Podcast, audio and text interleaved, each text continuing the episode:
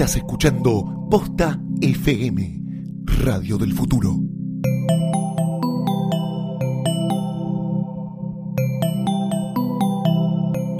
A continuación, un podcast sobre Star Wars hecho con mucha, pero mucha fuerza. ¡Es una trampa!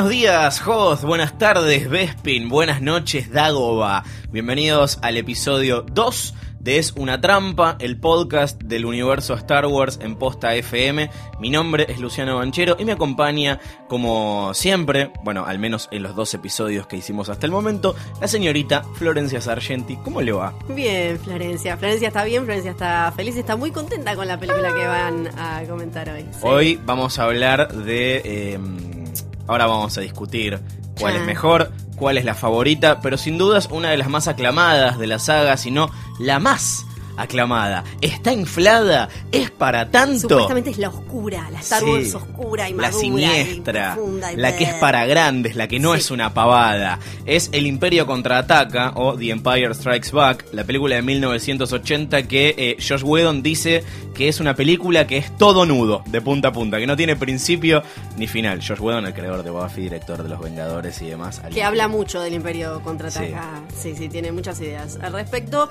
Y tiene sentido, porque la película arranca y no para, es palo, palo, palo, palo. Y además, esto, bueno, después quizás lo veamos un poco más.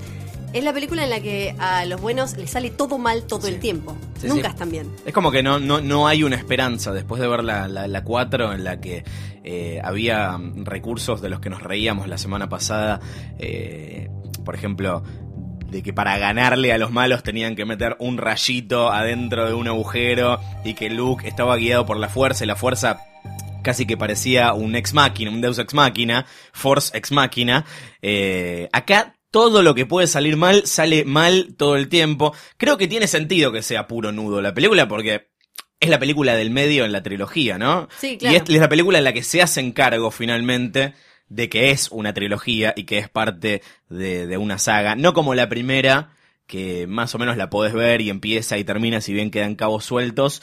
Podrían tranquilamente no haber hecho ninguna más si le iba estaba, mal y y ya, ya estaba. estaba. Pero le fue súper bien. Sí, le fue súper bien. ¿Y eh, qué pasó? George Lucas dijo, bueno, ahora más grande. Porque siempre... Que en realidad igual también hay algo loco porque el Imperio Contraataca no es una película de la guerra de las galaxias, porque no hay guerra en las galaxias, hay persecución. Sí. Es la única en la que no hay una batalla en el espacio como en las otras. Hay persecución, que no es lo mismo. A veces uno eh, ve ahí el Millennium Falcon eh, escapando y demás y decís, ah, bueno, hay una batallita, pero no, en realidad no hay batalla en el espacio. No es una esta. película de posguerra casi. Exacto, O, de de- preguerra, porque la guerra vuelve en el, en el próximo capítulo. Tal cual, es de esconderse, de, de contraataques como secretos y, y demás. Y cuando a la primera le fue tan bien y resultó tan super mega archimillonaria y explosión de fenómeno pop y todo eso, ¿qué pasó? Bueno, George Lucas dijo, ahora tengo, ahora voy a poder meter todas estas ideas que quiero, quiero el bichito verde, quiero no sé qué, no sé cuánto. Pero necesitaba la plata. Y entonces Fox dijo, buenísimo, ahora que necesita más tarasca, va a venir y me va, me va a ceder un poquito más de cosas porque No. yo quiero cortar. No, dijo él, no. Y ahí para mí, eh, la semana pasada, que la semana pasada, el episodio anterior, que Sí. defendí bastante a George Lucas, acá vuelvo a defenderlo porque él tuvo la inteligencia para decirle, no, Fox, vos si querés salí de garante, pero yo voy a pedir un préstamo de más de 30 millones de dólares y yo voy a financiar esta película. 30 millones de dólares de 1980 no son lo mismo que 30 millones de dólares hoy. O sea, No. ya parece mucha plata, pero en ese momento era más plata todavía. Claro, hoy le compran una peluca a Scarlett Johansson con esa plata, no es como nada, le es el catering de Robert Downey Jr., 30 millones de dólares. En esa época era un montón de plata y el tipo estaba básicamente arriesgando su futuro por esta película nomás. Pero con esto se garantizaba que él iba a tener la independencia de poder manejar las películas que se vinieran y los juguetitos. No, bueno, los juguetitos lo vamos a hablar mucho, eh, pero probablemente tomó la decisión más anticomercial eh, que podés tomar, que es incluir al comienzo de la película un cartel que dice episodio 5. Las- el capítulo anterior dijimos, cuando veías la versión original en el 77, cuando salió la película, no decía episodio 4 en ningún lado, decía Star Wars y arrancaba el, el- texto sin episodio nada. Acá, vos ibas al cine, veías de que decía episodio 5 y decías, ¿qué onda? O Se sea, fue mi, fue mi reacción cuando la vi cuando era chico, que ¿dónde están las otras cuatro películas eh, de esto? Porque creo que, no sé si fue El Imperio Contraataca o El Regreso del Jedi, la primera que vi, pero yo no arranqué por la 4. Pero ahí dijo, bueno, esto es una saga, es una saga que además es generacional, es familiar. Este es el capítulo del medio de una saga que tranquilamente podría tener, bueno, en principio cinco, pero podría tener hasta nueve capítulos narrando la historia de toda una familia que es la familia Skywalker. Entonces, si ahora estamos contando la historia de Luke, ¿qué es lo que vino antes? Y antes vino la historia del padre. Y es ahí cuando decidió que Darth Vader era el padre de Luke Skywalker. Algo que decíamos la otra vez que eh, no hay nada en la, película anterior que te sugiera eh, este vínculo. Todas las pistas las empiezan a, a- a meter acá, hacen como un, como un retcon de, de, de- Claro, de lo hasta que ese, venía hasta contando. ese sí. momento era solo un tipo que había tenido un vínculo, lo había traicionado y no se sabía. Que ni siquiera sabés si es humano en realidad, porque tranquilamente por lo que ves en la, en la, en la 4 podría ser un robot. Acá te muestran cosas específicas que, eh, por ejemplo, hay una, hay, hay una escena muy icónica que es cuando él está metido dentro de su huevito, viste el huevito de Darth Vader, Sí. y entra el capitán Nida, Captain Nida, eh, lo ve Y lo agarra sin la. Sí, es- claro, vio a los padres cogiendo Sí, es como, ah, ah, hola. toda la, la Vader. cicatriz, todo pelado, eh, y ahí te das cuenta de que Vader en realidad es humano. Es no, no hay nada en la, en la película anterior. Sí, eso lo sabemos, que está todo peladito. Peladete, peladete. Sí. Como una especie de cacho fontana, digamos.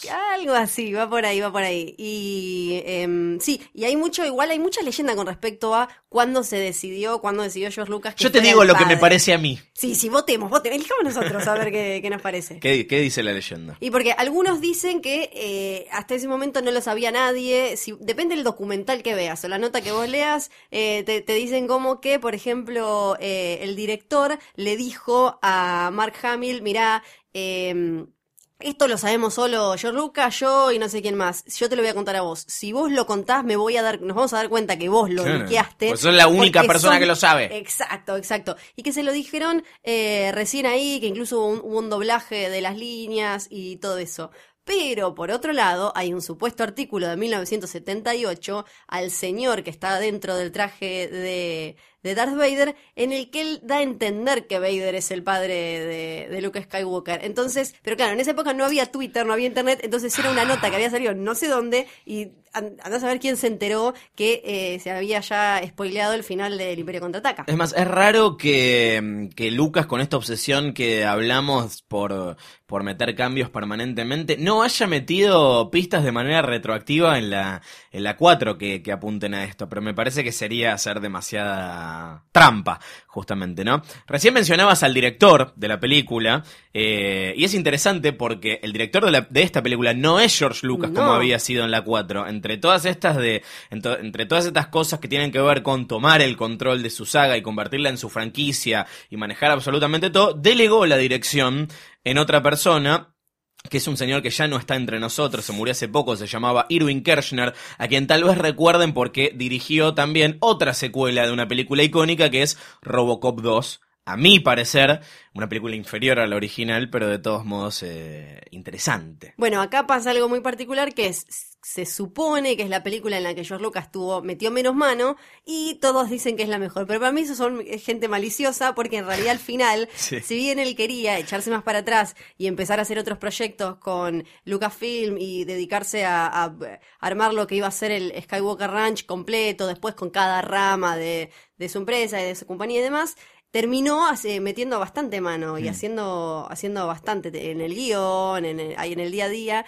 Pero la verdad es que Kershner tuvo mucho que ver con que mejorara. Por ejemplo, algo que me parece no mencionamos en el primer episodio es que George Lucas. Kershner es el del que habla todo el tiempo Lilita, ¿no? Kershner. Kershner, claro, y Bonelli, Es no era ese al final, estábamos re confundidos.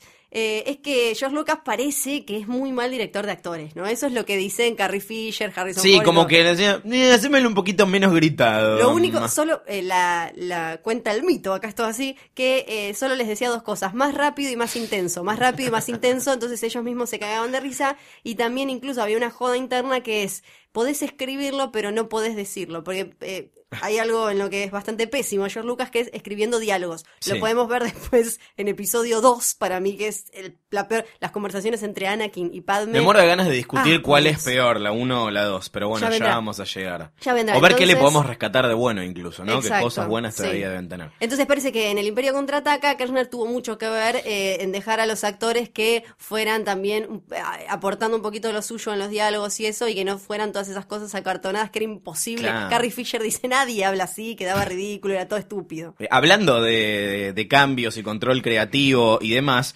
otra vez eh, vemos, eh, yo vi una versión y Florencia vio otra, yo vi la versión de Specialized, que es esta eh, versión hecha por los fans, que es como una especie de restauración de la versión original de la película que, como hablamos en el episodio anterior, ya no existe. La película como salió en 1980 no existe. Eh, y vos viste el Blu-ray, que es eh, una de las últimas versiones. Sí, la de Con todos los 2011, cambios. que en el caso del Imperio Contraataca es la película que está a la que le metieron le mandaron menos fruta, por suerte. Sí. Y está bastante bien porque hay hay momentos que salen ganando todo lo que es el comienzo en la batalla de Hoth, está muy bien, hay mejoras en la persecución en el espacio, los asteroides, no se ve tan falopa y además hay muy poquitas cosas de esas que hizo antes como te meto a Boba Fett donde no estaba y Sí. eso.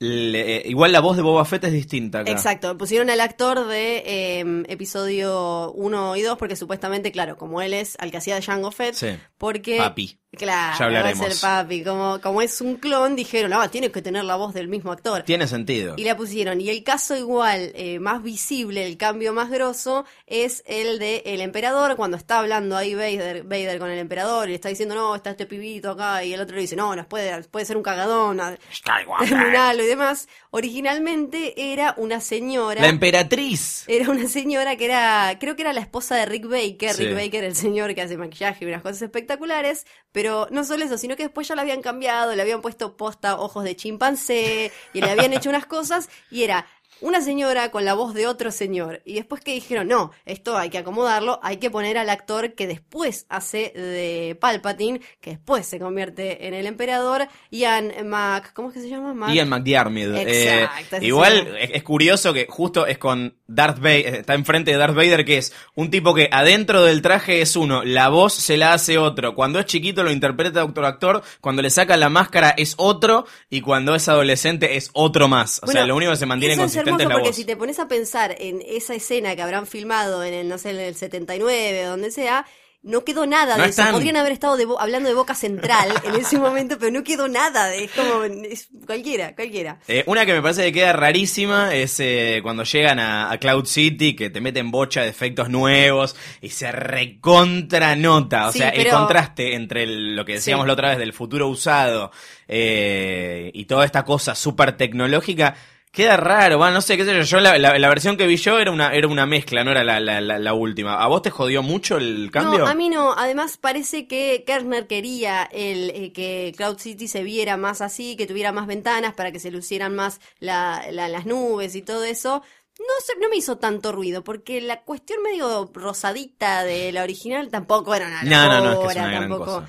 Pero no, sí después está, eh, pero en mi, en, en mi versión en la que vi ya no está más el grito, porque si hay una cosa que le sacó, le puso, le sacó, le puso. George Lucas es grititos y momentos. Hay un diálogo de Vader que le cambian, que dice algo de la Star Destroyer, que en su momento no estaba, porque no era ni Star Destroyer, qué sé yo. Pero está el momento en el que Luke grita cuando hace como el sacrificio, que, pero ahora ya se lo volvieron a sacar. Qué pesado. No, es tremendo. Qué Porque hasta. Mark Hamill había dicho, la verdad es que eso era una paparruchada, porque Sí. si gritabas medio como que no le estaba copando tanto el sacrificio que estaba haciendo eh, para no caer en el lado oscuro. Así que quedaba bastante choto. Pero eso se lo volvieron a sacar. Bueno, arra- a ver, pongamos play, arranquemos a ver la película. Lo primero que, Sí. lo- que nos encontramos es, bueno, ahora sí, episodio 5 y el típico texto que te dice, es un tiempo oscuro para la rebelión. Siempre es un tiempo oscuro, parece que había terminado todo bien y hasta Chewbacca había tenido su medalla fuera de cámara, eh, pero no, tres años después de la primera... Esto pasa tres años después del, del, del- O sea, es como el cambio fue en tiempo real, ¿no? El salto de tiempo. Y tenés a los rebeldes escapando del imperio y ahora están en uno de mis planetas favoritos de la saga, que es Hoth, el planeta el Winterfell de. Star Wars. Claro, La, sí. la- en realidad sería ¿Podés de Wall. soltar? Sería de Wall. Basta, no puedo. El Ushuaia de Star Wars. El, el Castle Black, sí. Bueno, los encuentran. Eh, porque iban mandando drones por toda la galaxia, tirando robotitos, a ver si están en este planeta, a ver si están en esta lunita, y cuando llegan a Hoth finalmente... Eh, Acá está. ¡Ay, estaba acá! Y lanzan un ataque que está comandado por, y acá te hago el enganche con Game of Thrones, eh, el Maester Paisel, el viejo desagradable de barba blanca, el actor se llama Julian Glover, acá cuando era joven, el personaje es el General Beers, es el que comanda el ataque eh, imperial. Que no te das cuenta porque no está ni viejo, ni tiene barba blanca, Nada. eh, ni nada de eso, pero es un detalle interesante, viste que Bonito. salen mucho las notas estas de Sí. qué estaban haciendo los actores de Game of Thrones antes de hacer Game of Thrones. Este, por ejemplo, estaba en episodio 5. Ahí va, ahí va.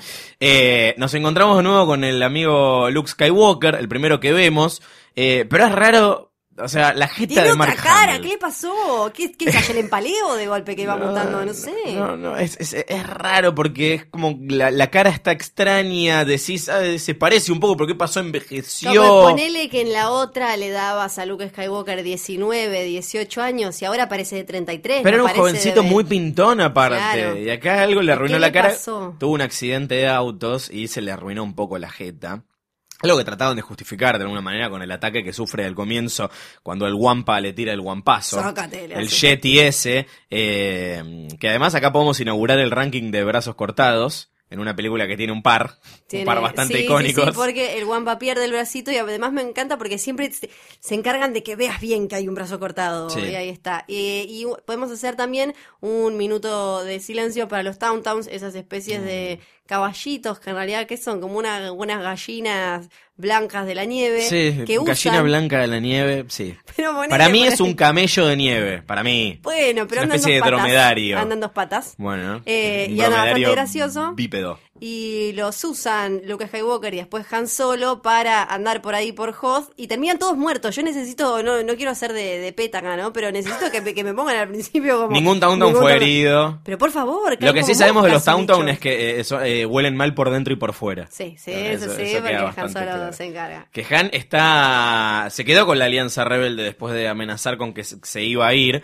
eh, y hay como una tensión sexual permanente entre, entre Han y Leia. Que Leia no, no quiere saber nada. De hecho, llega a, a chaparse al hermano enfrente suyo. Ups, spoilers. Hermoso momento. Eh, sí, sí, muy lindo. Eh, y, y bueno, nada, no se resuelve toda esa tensión que está latente durante toda la película. Eh, Una película en la que Sí. Luke queda casi todo el tiempo solo por diferentes Pobre. motivos y eh, mientras los otros andan por otro lado escapando y demás, eh, Luke anda en diferentes misiones. Primero se Sí. pierde solo en la nieve como un tarado, hay que decirlo también. lo tienen que ir a rescatar. Luke Sí. es bastante incompetente en Es general. bastante tarado. Sí. Lo va a rescatar Han Solo como este pibito. una eh, lo, sa- lo mete adentro del guampa.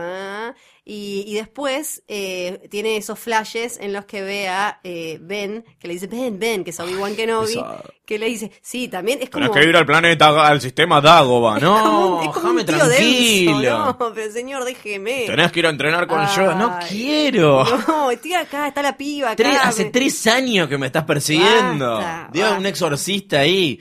Eh, sí, sí, le, le hace, le hace caso y se va a, a entrenar ahí.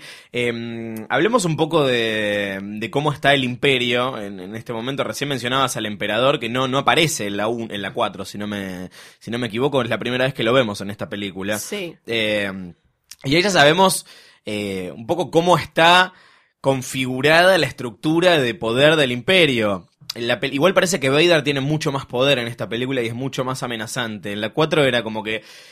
Sí, o sea, imponía una, una presencia, pero acá es como que se nota que todo el mundo le tiene miedo y está presentado como una, una, una figura realmente siniestra, más allá de que, bueno, es el villano y tiene que ser Claro, malo. porque en la primera hasta incluso le llegan a decir como, bueno, andate vos con tus truquitos, truquitos de magia, lo tratan, claro, lo tratan medio como el mago sin dientes, y me parece que eh, con los hechos de A New Hope termina demostrando, ah, ¿viste mis truquitos? Pero es ¿Viste que no para de truquitos?". matar subordinados Claro. aparte, es tremendo. En esta lo hace hasta como por Skype. Sí, sí. Ay, se está muere. hablando con unos como por pantalla y se lo va la- o sea, el chabón mata a distancia, es espectacular. Sí. Y me parece que tiene que ver también eh, que aparece por primera vez la marcha imperial, que es como...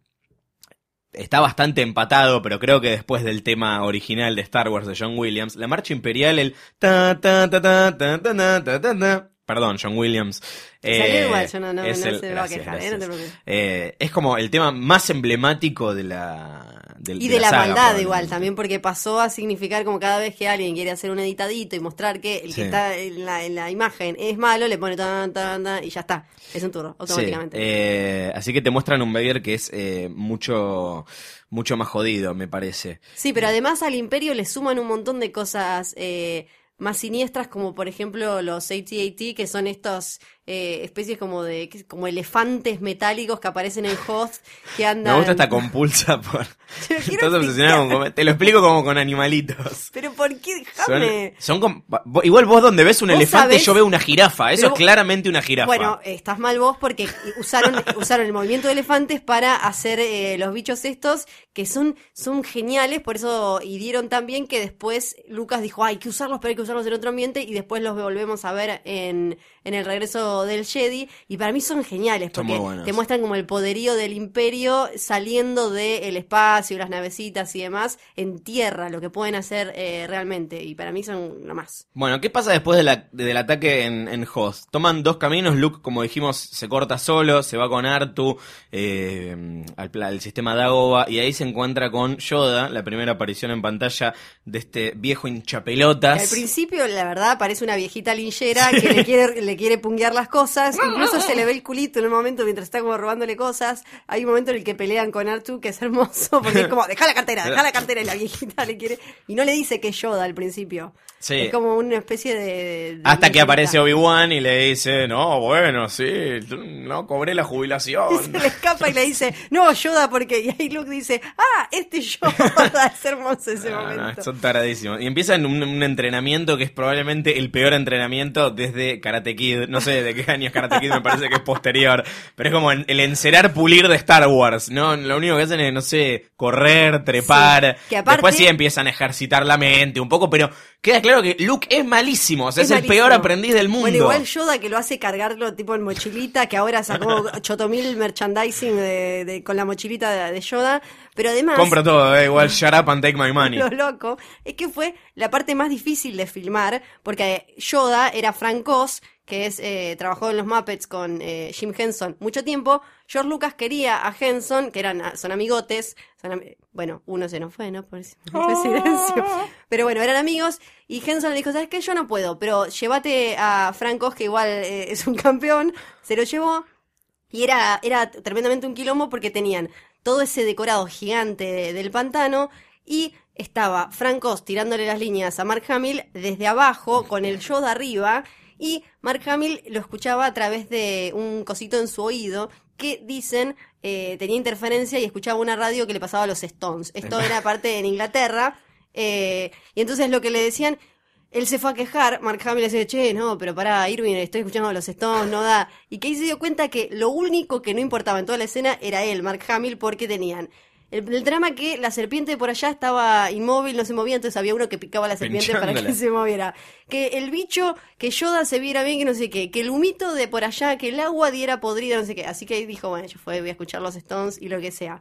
Y quizás es una escena que para nosotros como es una boludez, pasó un rato y para ellos fue el bardo. Mientras tanto, los eh, otros no la están pasando muy bien tampoco. El, el equipo rebelde integrado por Leia, Han, Chewbacca, Artu y Citripio, que se escaparon eh, a bordo de la galletita Oreo voladora y terminaron en la panza de eh, un gusano, que esto te das cuenta tarde y está bueno el- el- el- la, revelación. no es una cueva. Es como, es, es bastante claro, es, es, es ridículo, o sea, cómo te metes ahí adentro y no te das cuenta, pero, pero garpa mucho cuando, cuando, cuando lo ves, sobre todo porque para lo que eran los efectos especiales en esa época, está muy logrado el, el- el detalle de lo que parece una, una pija que sale de adentro de una cuevita y Es eso, es eso. Además, te da, eh, te da una pauta de lo que es la película, que es siempre muy al palo y no se detiene a sobreexplicar cosas el Imperio contraataca, porque ahí no están media hora diciendo, bueno, caímos en un planeta que no sé qué, y esto es un bicho que no sé cuánto. No, esto no es una cueva, sigue, listo, era una pija con dientes, bla, y sigue la historia y sigue la acción. No se detiene en pequeñas cosas minuciosas que podrían haber hecho mucho más lenta. Costó igual, porque hubo varios guiones, incluso después varias ediciones, pero quedó muy ágil. Eh, me parece que da lugar a, bastante desarrollo de personaje también dentro de, una saga que no se caracteriza tanto. eh, por eso son todos medio de, cartón, queribles, pero medio de cartón. Eh, e- ese rato de, de bonding que tiene y de cómo cómo se cómo va evolucionando la relación entre entre Han y Leia hasta que terminan chapando eh, o, y bueno y los interrumpe Citripio está está bueno, Bueno, y, de- y después se van a la ciudad de las nubes que ahora ahora ahora vamos Sí, a volver con ellos Sí, sí. Eh, incluso hasta Citripio y Chewie tienen su momento de, de bonding, de vínculo Ah. y de desarrollo y todo muy lindo. pero no chapan No chapan. Creo. Y Cuando llegamos a Cloud City, ¿qué la pasa? versión de Specialized. Pará, porque mientras tanto Sí. el Imperio los está persiguiendo. Sí, sí, sí, eh, sí, claro. Y acá tiene lugar la primera aparición de un personaje eh, muy emblemático para la saga, que es Boba Fett, el cazarrecompensas que mencionábamos eh, recién, que si bien lo metieron retroactivamente en episodio 4, la primera vez que aparece en el cine porque después vamos a contarles de otras aparici- Chan, chan. apariciones previas de Boba Fett, es en esta escena en la que Darth Vader le dice, no los desintegres, tráemelo vivo. Y sin nombre, no Sí. se da. es No, no, nadie le dice nada. Es, es el cazarrecompensas. Sí, sí, na- nadie, nadie- nadie en ningún momento lo, lo- lo nombra. Y, y se convirtió en una figura de, de culto, o sea, incluso con mucha gente diciendo que... ¿Cuál es tu personaje favorito de Star Wars? Boba Fett, bueno, una cosa Que no rarísima. hace nada más que ser como canchero. Perdón, eh, para mí es medio una hipsteriada decir que Boba Sí. Fett es tu personaje favorito, pero entiendo que queda canchero y le atribuyo parte del encanto a eh, el misterio que genera esta presencia, de la cual no tenés una, una historia de fondo que te explique quién es, lo que decías recién, no explicar, simplemente las cosas pasan. nada, sí. Eh, y que estéticamente está bueno, o sea, la, la, la, la, la armadura, el Está casco. todo como cagado a trompa, claro, Sí. cagado a bifes porque está todo arruinado y no sabemos de dónde viene. Es como un Wolverine, eh, de alguna Claro, manera, del claro. universo Star Wars. Y creo que también esto contribuyó a que sea uno de los juguetes más vendidos, ¿no? Sí, porque, bueno, eh, hablando del universo expandido, que quedó igual fuera de canon, todo y eso, después le, le inventaron historias a todos esos bounty hunters que aparecen ahí, eh, pero hasta el que es un droide, pero ninguno pegó tanto como Boba Fett, que quedó ahí para siempre. Ah. Bueno, Luke mientras tanto, mientras en- tiene su, su entrenamiento horrible, que está muy en discusión cuánto tiempo pasa, ¿no? Porque, viste, ¿te parece que las escenas de, de Luke y Yoda transcurren en un periodo de Están tiempo... repanchos y los otros están eh, Sí. a las corridas. Claro, Sí. es como, viste, no sabes cuánto tiempo pasan adentro de la panza del gusano, cuánto tiempo están escapando del imperio los que están en el Millennium Falcon, cuánto tiempo pasa Luke y Yoda entrenando. Pero bueno, mientras tanto Luke tiene una visión en la que ve que Han y Leia están en peligro. eh, y esto lo, lo- hace querer irse, dejar el entrenamiento. Y Yoda mientras tanto piensa que toda esta, esta cosa apurada y guiada por el instinto y los sentimientos va a hacer que se pase al lado oscuro. Porque Yoda nos caracteriza mejor cómo, cómo puede llegar uno al lado oscuro, cómo es el camino que atraviesa eh, un potencial Jedi, un aspirante a Jedi, un Padawan, como nos Ahí arrancan después. básicamente con la historia densa del Jedi de no tengas miedo, el miedo es el camino al miedo, miedo, miedo, El pero miedo no es el vos. camino al lado oscuro, claro. Sí, básicamente eso. Y incluso le dice, bueno, si se mueren, pero vos seguís eh, por, el, por el lado luminoso y continuás con, con su legado lado y, con, y su lucha y qué sé yo, va a valer la pena que hayan muerto. Un llevo Yoda igual. ¿Y por qué están en peligro Han y Leia? Porque están cayendo en una trampa. It's a trap. Exacto, exactamente porque ellos van a, a esta ciudad, Cloud City, en la que el, el varón, el que medio la maneja, El varón del conurbano de Cloud Sí, City. sí, sí, tal cual. eh, es este señor que es el primer negro que aparece en la película. Yo creo que sí. Sí, sí, sí, sí. Es más, probablemente le dijeron, muy linda tu película, pero a ver si en la próxima metes un negro. Uh, no te digo mucho. Uno. No, uno, Después uno. igual dijeron, no, yo quería que Han Solo fuera negro al principio. Bueno, no quedó negro. Técnicamente el primer Negro que aparece es Darth Vader, no solamente porque es todo negro, aunque sea blanco por dentro, sino porque la voz es la de James Earl Jones, que es, es negro y tiene voz de negro además. Sí. Voz de negro, Voz de hashtag voz de negro. Hermoso, voz de negro. Y bueno, y entonces llegan y está este amigo, Lando Calrissian, que siempre me cuesta ¿no? decirlo. Calrissian. Calrissian, Y que Que tiene cara de garca, yo no sé cómo no se dieron tiene cara y ropa de garca. Es como, eh, sí, es tremendo. Y bueno, además tiene un historial complicado con Han Solo. Y llegan y ya todos apenas ponen un pie empiezan como, "Mm, esto no me gusta, mm, esto está complicado, esto. Y herma- hermano, se hubieran ido entonces. Claro. Porque justamente, sí, eh, Lando ya había arreglado con el Imperio. Está- de hecho le dice, ¿qué quieres que haga? Si llegaron 20 minutos antes que vos. Si llegabas vos antes era otra cosa. Claro. O sea, él, él quiere que el imperio no le cierre el kiosco. Él tiene una ciudad que es básicamente una estación de servicio gigante. Sí, sí, y, es, exacto. y, es, y es ilegal. Es como el casino flotante, una cosa así. Es, Sí. es básicamente, y él es como el más canchero, tiene una capita. Y el imperio la quiere estatizar. sí, es que toma un beso para todos. Eh, pero antes, antes de que los entregue a Vader, hay una escena en la que, eh, bueno, cuando ellos se, en- se encuentran y se cruzan, tengo dos anécdotas con eso. La noche anterior habían estado Carrie Fisher y Harrison Ford en una... eh, estaban en Londres, ¿no? Estaban en Inglaterra. Carrie Fisher le estaba alquilando la casa a eh, uno de los Monty Python que había vuelto de Túnez, donde habían estado filmando la vida de Brian. Entonces habían tenido una fiesta con un licor raro que habían traído de Túnez. Los Stones, esto, esto supuestamente lo, lo dijeron eh, Carrie Fisher y Harrison Ford. Los Stones, los Monty Python, Carrie Fisher y Harrison Ford. Me gusta la espero- influencia de los Rolling Stones sobre la película. Hermoso, siempre. Eh, yo espero que se hayan dado.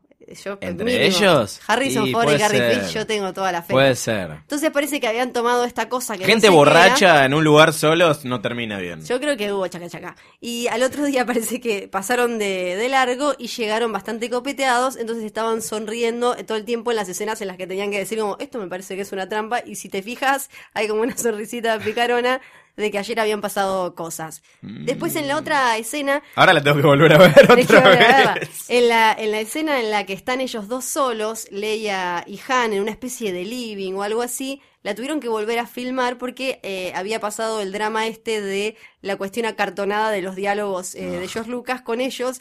Y era re poco natural, todo está, la pueden buscar, la escena original en la que él le dice, deberías ponerte ropa de nena más seguido. Y ella le dice, oh sí, pero estoy preocupada. Y se sientan, es todo horrible, tan fea que dijeron, no, vamos de nuevo desde cero y la filmaron hasta creo que con otra ropa. Bueno, cuando le entregan a Han a.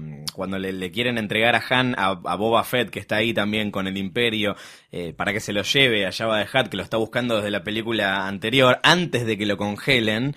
eh, una cosa que me generó un trauma terrible cuando lo vi por primera vez cuando era chico. Yo no entendía qué es carbonita, qué es. Con, ¿Cómo que lo congelaron? ¿A dónde está? ¿Qué está pasando?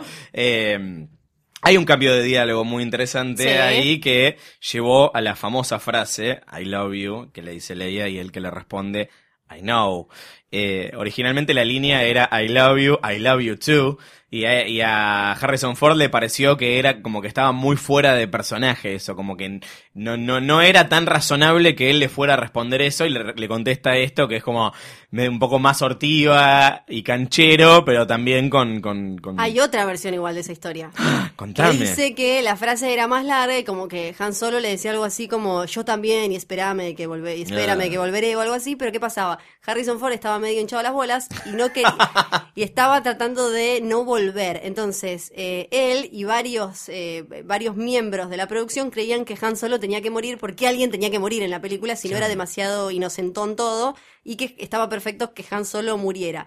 Y como él se había hartado de hacer películas de Star Wars, no quería más y dijo, no, quiero cambiarla, no me pongas, voy a volver o algo así, porque no sabemos si va a volver. Y que también por eso habían metido esta escena de congelar a Han Solo, porque no se sabía que iba a ser Harrison Ford para la siguiente. Esa es como la otra versión. Te la tiro. Lo te hubiesen la tiro. matado y ya. O sea, es increíble la No, porque cantidad. George Lucas la no cantidad de matar. veces que, lo quisi- que, que Harrison Ford se quiso ir de Star Wars es tremenda. ahora va a pasar de nuevo. Claro. Probablemente. Y no lo dejan, no lo Capaz que dejan. la queda. Bueno, lo hablaremos en el, en el último episodio. Ellos, obviamente. It's, it's a trap. eh, son la carnada de, de Vader para que venga Luke. A ellos no les. A, a Vader no le interesa en al absoluto. pibito, al pibito. Sí, que ya medio que sabe que él es el, él es el hijo. O sea, no, no me acuerdo si esto queda del todo, del todo claro. Cuando se da cuenta de que Luke no, es no su queda hijo. del todo claro. Y lo que habla mal del manejo de la fuerza de Vader es que Leia no le importa. Y Leia se supone que tiene Sí. el mismo potencial. Me de- pasa que en cada película te meten un retcon distinto. En el regreso del Jedi, va, igual acá me parece que ya sabían que Leia era la, Sí. la hija porque Yoda le dice a Obi-Wan que hay otra esperanza Sí, aparte de Luke. exacto, tal cual le dice. Es nuestra última esperanza, le dice Obi-Wan, ¿no? No, hay otra, hay otra. hay otra, hay Medio misógino Obi-Wan, ¿eh? Te olvidaste la mina.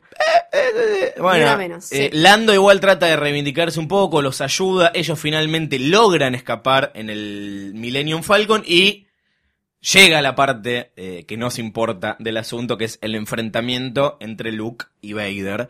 Eh, con un Vader que lo único que quiere es hacerlo enojar, hacerlo enojar porque el odio lleva al lado oscuro. Le dice, dale, enojate, Es enojate, dejá troll, salir ¿no? todo, es insoportable. Sí, sí, Eh, Y bueno, como parte de, de- de todo esto le, le- le empieza a decir, eh, Obi-Wan te dijo tal cosa, Obi-Wan te dijo tal otra. Bueno, ok, Obi-Wan nunca te dijo lo Ya. que le había pasado a tu papá. Y Luke le dice, sí, me contó que vos lo mataste. Ya agarradito, ya medio volándose está ahí. Sí, ahí ya le había volado la mano. Sí, De- sí, es para el verdad, ranking de manos mano de cortadas. Esta es como la mano más importante porque además, y estos son como spoilers preventivos de la película que todavía no, no salió, dicen que esa mano y el sable que vuelan van a tener algo que ver Exacto. en la trama de- del despertar de la fuerza.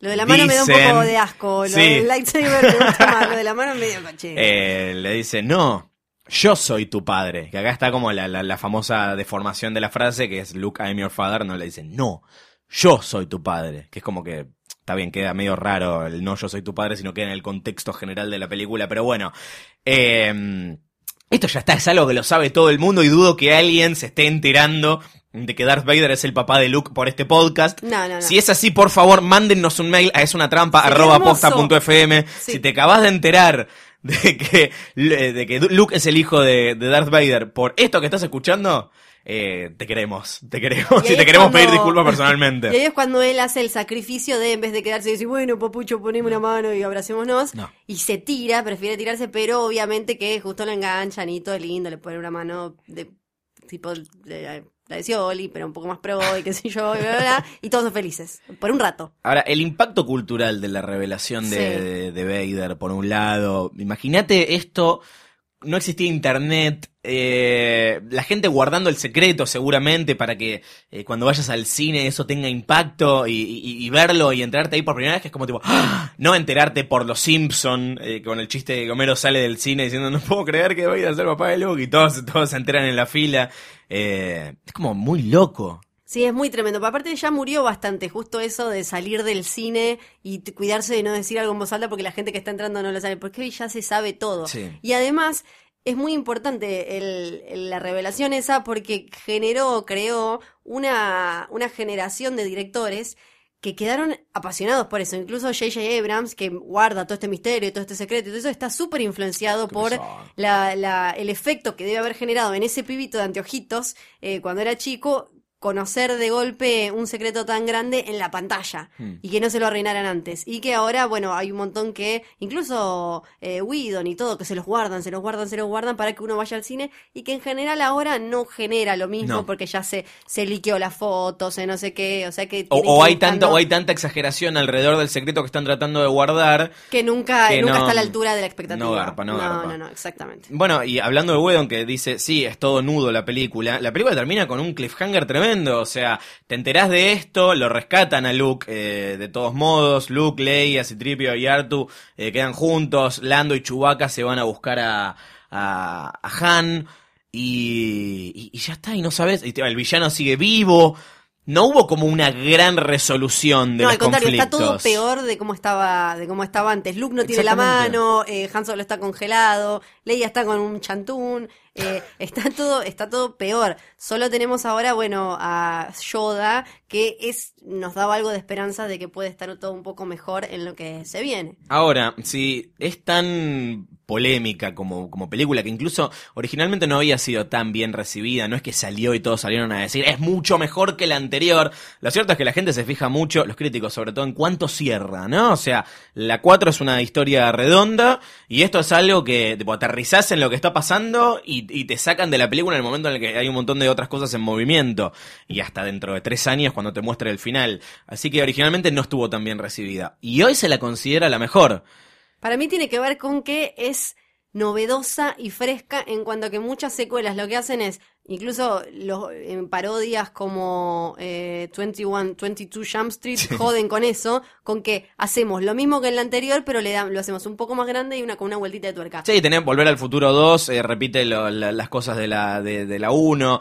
Casa Fantasmas 2 repite las cosas de la 1. Le agregan, Eh, claro, un villano un poco más heavy, le agregan una minita, le agregan. Yo te, un- te- te- te menciono un par de ochentosos, ¿no? Que Exacto, pero acá no, esto es todo nuevo. Entonces eso me parece que eh, se siente fresca y a la vez tiene una cosa que es, que es gigante en cuanto a que pasan un montón de cosas tremendas, eh, lo de, bueno, eh, desde lo dramático y desde lo visual y todo, pero a la vez es bastante íntima, por esto que decíamos antes. Hay mucho momento de los personajes interactuando y creciendo y, desarrollándose. Entonces, ese equilibrio entre lo, gigante y lo íntimo me parece que es lo que le hace especial también. En, ese sentido es como El Padrino 2 también, ¿no? Perdón por compararle con la mejor película de la historia, pero es medio así, o sea, de hecho cuando hacen los rankings de las mejores películas, películas, no solamente de Star Wars, sino de, de la historia. O sea, entre las primeras 10 o 20, generalmente está eh, el Imperio contraataca. Y es una cosa muy rara. Yo creo que tiene que ver con, con esto que decís de que, mm, de que te involucras más con los personajes.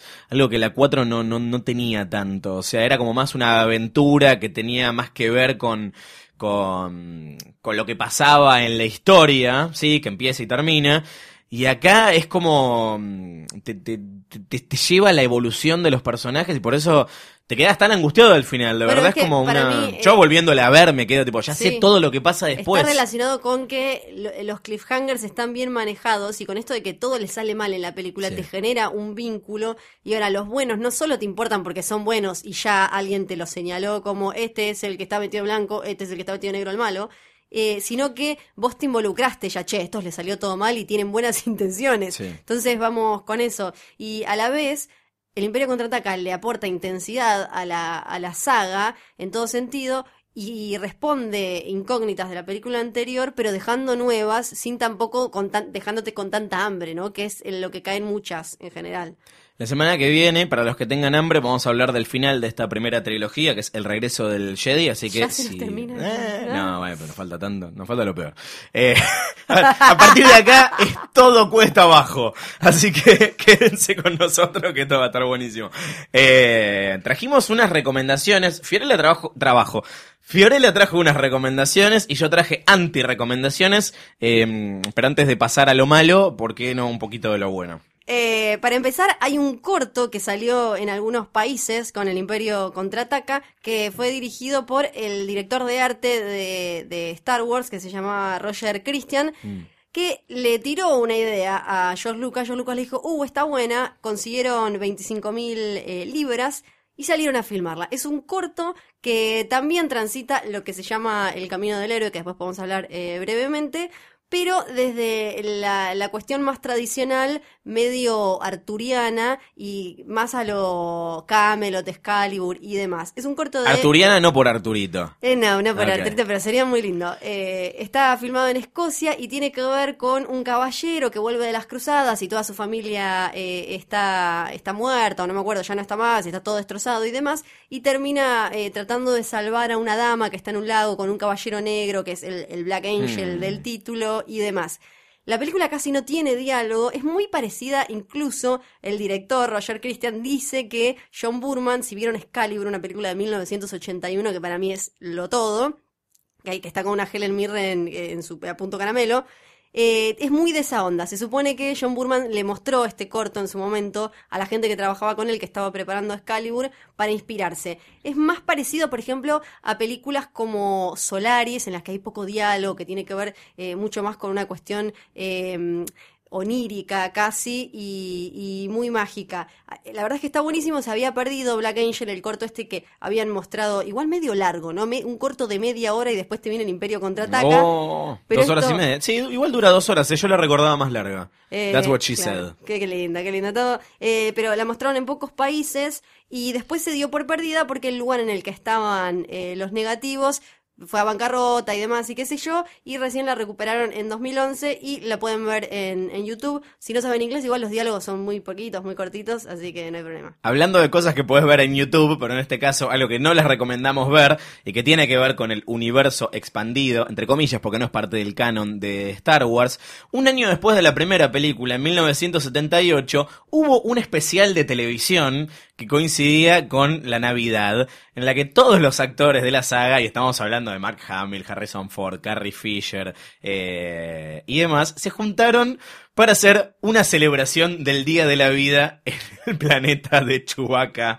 Esto se llamó el Star Wars Holiday Special. El día de la vida, es, es tremendo. Parece que lo hubiera escrito, no, no, eh, tipo, ¿cómo es las cosas que hace esta Roger Waters o eso? Me mato. No, no sé ni por dónde empezar a explicarle al que no vio esto eh, todas las razones por las que e- este especial está mal. Es como si hubieran agarrado eh, algo bueno y puro y, y genial y lo hubiesen querido destrozar. Y me llama mucho la atención que Star Wars haya sobrevivido a, ese a ridículo. esto. Porque de hecho es tan malo, o sea, es una cosa en la que conoces a la familia de Chewbacca y todos cantan y es una boludez gigantesca, mal filmada, el maquillaje es choto, o sea, es como una versión de Star Wars de bajo de presupuesto, mal escrita, mal dirigida, peor actuada incluso, porque convengamos que las películas de Star Wars no se caracterizan por las actuaciones Sí, magistrales. ya lo dijimos, pobrecito. Aunque incluye acá sí la primera aparición de Boba Fett en un corto animado que a mí me, me parece particularmente copado por la, la animación. Está bueno. Es medio, no sé si vieron la película Heavy Metal, pero va un poquito por, por ahí. Eh, pues fue tan mal recibido en su momento y lo destrozaron tanto que no se volvió a pasar nunca más en televisión, no se editó oficialmente en VHS, DVD, Blu-ray. Lucas no Nada. quiere saber nada. Solamente se consigue pirata, o sea, en YouTube lo podés, creo que lo podés encontrar, probablemente lo dieron de baja Sí, y lo encontrás en, Torrent algún... también está. Eso, Guillermo bajar. del Torrent lo Sí. podés, eh, lo podés encontrar. Creo que encontró una segunda vida gracias al consumo irónico, un poco. Entonces hoy lo podés ver y cagarte de risa y, y disfrutar de lo malo que es. O sea, para mí no sirve ni como guilty pleasure, pero sí es, es una gema interesante en el sentido de que es increíble que de verdad hayan aceptado hacer otra película después de ese fracaso. idea, claro. sí, eso. o sea, que los actores hayan dicho que sí, Sí, sí, sí. eh, claro. a esta cosa rarísima. Pero que bueno, obviamente todos salieron a hablar mal de eso, pero bien que en su momento dijeron que sí. Claro, Así que ahí la platita hacen de cuenta todo. que esto no existe, pero esto existe y lo pueden ver aunque no forma parte del, del canon oficial de, de Star Wars. Otra cosa que ya no forma parte del canon oficial son las películas de los Ewoks, que para mucho niño ochentero como yo fueron las primeras películas del universo de Star Wars que vimos. La primera fue Caravana de Valor, que salió en 1984. Vos igual tenés un problema con los Ewoks. Vos, Yo tengo fascinación por los Ewoks, no es un problema, es una relación amorosa. es una relación amorosa. La, esta película de 1984 eh, está situada entre episodio 5 y episodio 6. es posterior al regreso del Jedi, la hicieron después. Claro, o sea, está hecha después, pero eh, cronológicamente en la historia, la trama está entre Vale. el 5, entre Imperio Contraataca y el regreso del Jedi. Estamos en la luna de Endor. Y te cuenta lo que todos siempre quisieron saber, que es qué, qué pasaba con los Ewoks antes de episodio 6. Porque cuando vos salías del regreso del Jedi, ibas pensando, che, que a ver, si, ¿cómo vivirían los Ewoks antes yo de no tengo tanto problema con los Ewoks, la semana que viene lo discutimos. Yo no tengo nada de problema. Tenemos un, un grupo de humanos, una familia que cae en la luna de Endor y los padres, una nenita chiquita, un nene más grande, los padres son secuestrados por un monstruo gigante que se llama Gorax, que se los va a comer y que mata a Ewoks también y demás. Entonces aparece ahí Wicked que ayuda a la nenita a recuperar a sus padres. Básicamente casi toda la película está hablada en Ewok. o sea que es, es bastante Con tremendo. subtítulos. Con su- con subtítulos. La nena te va diciendo como, ¿cómo? ¿Me estás diciendo que agarren? sí, pero Wicked empieza a hablar un poquito en inglés. Eh, bueno, acá eh, quiero... Tifón Home. Me hace acordar a un episodio de How I Met Your Mother en el que Barney habla de que si naciste, si viste a los Ewoks con menos de 10 años, los vas a querer, si viste el regreso del Jedi, y si los viste con más de 10 años, los vas a odiar porque ya no tenés relación con tu... Ojo que esa lógica también aplica a Jar Jar Binks, eh, Sí, que es algo que vamos sí. a analizar más adelante. Pero yo perdono más el pecado de los Ewoks que el de Jar Jar. Fueron, fueron dos películas, la otra eh, salió el año siguiente y se llama La Batalla por Endor, es más falopa todavía, aparece, Dos películas aparece, hicieron. sí, aparece protagonizadas por la misma nena, aparece una hechicera. Estas películas eh, hay que, están para ver en YouTube, hay que verlas y entenderlas en el contexto de años 80 donde el cine para chicos de fantasía y de historia aventura y demás, fin. exacto, era muy oscuro, se usaba mucho esto de mezclar magia y eso, y siempre bastante tétrico. Hoy se la pones eh, las películas de los Ewoks a un nene más chico No, y probablemente se cague todo porque el monstruo es horrible, los padres mueren, se lo quiere comer un, se lo quieren almorzar, es un espanto. Pero hay que pensarlo desde eh, de Dark Crystal, eh, la historia sin fin y todo ese tipo de laberinto, eh, todo ese tipo de películas. es como en el universo Star Wars, pero más para ese lado. O sea, mira, yo te voy a mencionar como segunda y última anti-recomendación algo que es muy falopa también.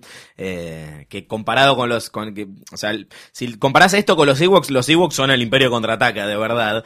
Eh, en el capítulo anterior hablábamos de R5D4, el, droide eh, al que finalmente no se lleva a Luke y se termina llevando a Arturito. Hice más tarde la tarea, investigué Está sobre bien. esto a pedido del público y la historia que mencionaba eh, es una historia que se llama Skippy the Jedi Droid. Skippy el androide Jedi. Es una un, cómic cortito que viene en una serie llamada Star Wars Tales. Esto salió en el número uno. Tiene la particularidad de que le escribió un, un guionista muy grosso, Peter David, que es muy conocido por todo el laburo que hizo en, en Marvel, sobre todo al frente de la serie del Increíble Hulk y después con X Factor.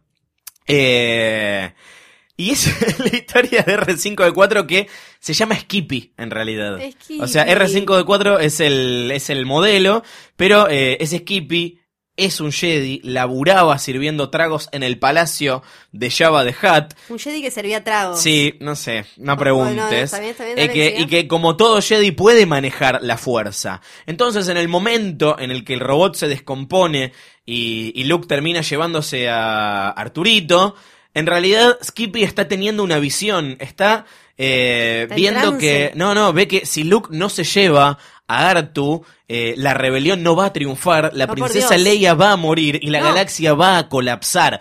Entonces se autodescompone para que se lleven al otro. Se sacrifica. Es tremendo. Es tremendo. Y esto me parece que muestra un poco la, la, la obsesión por eh, buscarle una explicación absolutamente todo, A todo. lo que pasa en. O sea, Bueno, ahí lo ves en Boba Fett, lo ves en los. Ewoks, eh, en Lo ves, en lo, Chewbacca. lo ves en los otros cazadores de recompensas Sí. que cada uno también tuvo su historia. Había uno al que le inventaron que, de la, no sé, le había cagado una novia, eh, Han Solo en no sé qué momento. Entonces que iba como, basta, no hace falta, no hace falta. Está bien, el universo expandido a mí me gusta porque suma, suma cosas valiosas, pero a veces, bueno, nada. Lo de Skippy y el androide Jedi me parecía, me parecía gracioso. Si quieren lo pueden buscar. Eh, tenemos un mail. Sí, claro. Es, es una trampa, arroba posta punto fm. Nos llegaron muchos mails, gracias a todos los que mandaron. Habíamos tirado una consigna la semana pasada, eh, que era una justificación de por qué Han disparó primero o no. Si no saben de qué estamos hablando, vayan a escuchar el episodio anterior, que es eh, la manera lógica de, de escucharlo y de ver las películas. Eh, y rescaté un par de mails interesantes, Florencia. Si querés te voy a leer un par antes de revelarte cuál es el ganador de Qué esta nervios. semana. Tenemos a Ramiro Novoa, que nos manda como subject, Han disparó primero. Bien. Y dice, hola, soy Ramiro. La pregunta no debe ser si Han disparó primero, sino darnos cuenta de que Han debe disparar primero, por una cuestión de construcción del personaje. Es un contrabandista que está acostumbrado a tratar con malhechores y seres de pocos códigos. Estoy de acuerdo. Si lo que se quiere es mostrar un tipo de estas características, con calle y que se mueve en ese mundo todo el tiempo, la escena es clave para mostrar su personalidad. Disparando primero, ya nos damos cuenta de qué tipo de persona es. Cuando Lucas cambia eso, cambia todo. Claro, esto pasa Bueno. en la primera aparición de Han. Sí, claro, incluso ahora en el Imperio Contraataca, cuando se abre la puerta, cuando los engaña a Lando en Cloud City y está ahí Darth Vader sentado como Mirta en la punta de una Es mesa espectacular, blanca. almorzando con Darth Vader. ¿Por qué está sentado en No una sé. mesa blanca? Y aparte sé. no te muestran qué pasa. Hacemos una historia del universo exp- expandido con ese, con esa, Con esa mesa, eh, sí, de, que la diseñó Company y todo el decorado ese y está Vader ahí Darth Vader diciendo, bueno, si tiene un hijo un Jedi con un humano, ¿se podría producir una violación? Entonces, ¿qué pasa? Se abre la puerta y Han Solo lo primero que hace es dispararle sí. a Vader. Sí, bueno, o sea, ya está, listo. Es, es su forma de ser, de andar con tanto mal tipo, es eh, le sale la autodefensa y está perfecto. Es un bandolero. Exacto. Eh, acá Fer Casals nos manda un mail que elabora sobre esto y es muy interesante porque lo hace desde una perspectiva eh, del género cinematográfico. Dice, es muy western que solo dispare primero y en el contexto de los 70 cuando fue filmada Star Wars, tiene sentido ya que era una época de westerns con héroes de moral ambigua, Pekin, Paleone, Eastwood. No tengo dudas de que en ese momento a Lucas le resultó la decisión más realista. En los 90 el ataque de corrección política y los niños como target audience lo hizo cambiar de parecer. Eh, Tal cual, sí, bueno, es- le pasó es, hasta es tal Spielberg, cual que, esto. Spielberg que en ET cambió armas por, no me acuerdo si radios o una cosa Ay, así. O sea que le- les pasó a los mejores. Y después no había uno que mencionaba esto de el héroe de las mil caras, que Sí. me, me spoileé, lo leí por ahí. No, esto es buenísimo. Eh, se presenta como Darth Rauco. eh, y acá nos deja su nombre real, que es Fernando La Capra, que tiene como subject todo en mayúsculas Han never shot first. Nunca. Nunca disparó primero, ok. Dice, con respecto a la pregunta que hicieron, hay mucho que hablar al respecto, pero intentaré organizar y resumir mi opinión. Star Wars dejó de ser una película a transformarse en un mito, en una historia que se pasa de generación a generación. Se podrían hacer tesis con el camino del héroe Joseph Campbell en la mano al respecto, pero el caso es que como todo mito, la gente tiende a apropiarse de la historia, de hacerla suya, trasladar sus vivencias, experiencias y creencias eh, al mito y de esa manera transmitirlo nuevamente. Es la naturaleza humana. Es por eso que muchas de las charlas o disertaciones sobre estas historias, eh, ya no películas o libros tan mitológicas, suelen llevar a discusiones acaloradas entre todas las partes que eh, participan. Dicho mi opinión sobre las remasterizaciones, cambios, etcétera, y como introducción a la respuesta de la consigna de la semana, debo decir, Han never shot first. En la película original, los, sin cambios de ningún tipo, no se ven los disparos. Solo una explosión exagerada del impacto en un plano corto y luego Grido deja caer la cabeza. Pudieron haber disparado los dos al mismo tiempo, por ejemplo, sin que esto cambiara la historia o la mitología de Han Solo. Y acá viene a lo que es muy interesante. Creo que hay dos fuertes razones por las cuales se, discute tanto esta escena. Primero, el fuerte shock que generó la primera remasterización del 97, donde el agregado de la escena de los disparos, la distancia de tiempo entre ellos y el movimiento irreal de la cabeza de Han, claro, está editado de una manera muy chota eso, hicieron de esto el objetivo de la mayoría de las críticas. Segunda razón, y no menos importante, es que a mucha gente le gustan los badas, y Han es uno de esos. Quitar de la iniciativa del disparo lo hacía menos maloso para el público necesitado de antihéroes cancheros y, machotes. Yo personalmente estoy de acuerdo con el cambio realizado en la escena, con el resultado de la última remasterización donde ambos disparan al mismo tiempo. No creo que Han disparando solo, discutiblemente en defensa propia, le haga bien al personaje. Han solo puede ser moral dudosa, egocéntrico y quizás poco preocupado por los demás, pero no es en el fondo un mal tipo. Y la escena de él disparando primero podría hacernos dudar. Han a lo largo de la historia tiene un cambio de actitud que lo convierte en héroe, o si va en busca de una redención por su pasado. Y nos manda la escena de la cantina de Han Solo en crudo, original, sin edición, eh, que es la que vi yo en la Despecialized Version. Gracias, eh, Fernando. Sos el ganador de esta semana, sin dudas. Gran análisis, y esto es lo que, lo que queríamos leer. Sí, hermoso. Y además hablaba de algo que nosotros mencionamos muy rapidito, que ahora podemos comentar un poco más, que es esto de Joseph Campbell, un académico, un tipo que se encargaba de estudiar la religión comparada a la mitología, que escribió un libro que se llama El héroe de las mil caras, que George Lucas usó y tomó, redescubrió en un momento cuando ya tenía más o menos dos versiones distintas de, Star Wars, de A New Hope, y, lo ayudó a encaminar la, la, historia y esto que iba a ser su, su gran mitología y todo eso. Que decía yo, Joseph Campbell, que se murió en los 80, que los mitos de todo el mundo estaban montados sobre unas mismas ideas elementales. Él hablaba de el monomito. Es básicamente lo mismo, contado con diferentes nombres, pero siempre es la, la misma estructura. Bueno, como las religiones, ¿no? Exacto, él habla, hablaba de todo eso, que el, inconsciente colectivo es, eh, tenemos ya en el, el em, subconsciente un modelo de lo que es un héroe, lo que es un mentor, lo que es una quest, una, una misión, una tarea a realizar, que todas esas son ideas como que ya tenemos programadas nosotros y que si uno analiza diferentes culturas con las, los mitos de cada cultura, siempre es la misma base.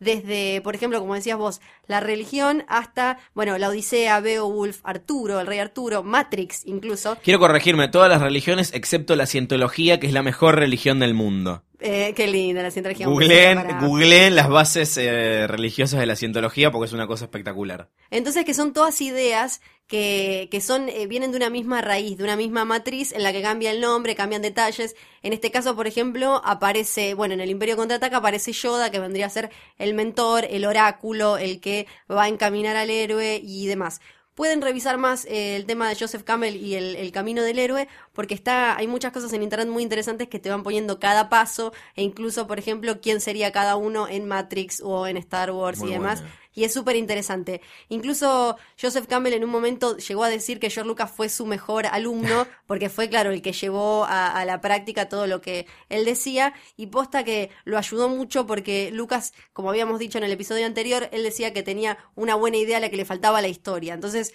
el libro, él ya lo conocía de, de la universidad, pero cuando volvió a leer El héroe de las mil caras, dijo, ah, es por acá que tengo que ir. Bueno, cosas que tienen que ver con el universo de Star Wars y cosas que son como medio periféricas, pero que eh, están súper relacionadas con, con eso, es la idea de Es una trampa, que bueno, llegó a su fin por el día de hoy. Sigan escribiéndonos a es una trampa arroba posta.fm porque la semana que viene tenemos el regreso del Jedi y cerramos la primera trilo- eh, trilogía. ¿Podemos para... llorar? ¿Podemos llorar la semana que viene? Podemos llorar cuando veamos eh, la Ah. otra, las precuelas. Ahí sí querés podemos llorar. Eh, la semana que viene nos volvemos a encontrar o lo pueden poner play a continuación si están escuchando esto de manera 2035. atemporal. Esa es la gracia de esto. Yo soy Luciano Bonchero, Florencia Sargenti, te dejo que te despidas vos esta semana. Muchachitos, muchachitas, que la fuerza les acompañe.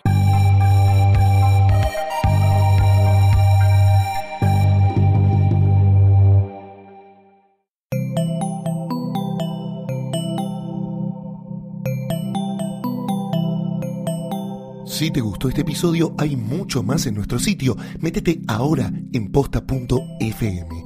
También puedes llevarnos en tu teléfono. Busca Posta FM en las tiendas online de Android y Apple. Seguí con Posta FM, radio para escuchar cuando quieras y donde quieras. Posta.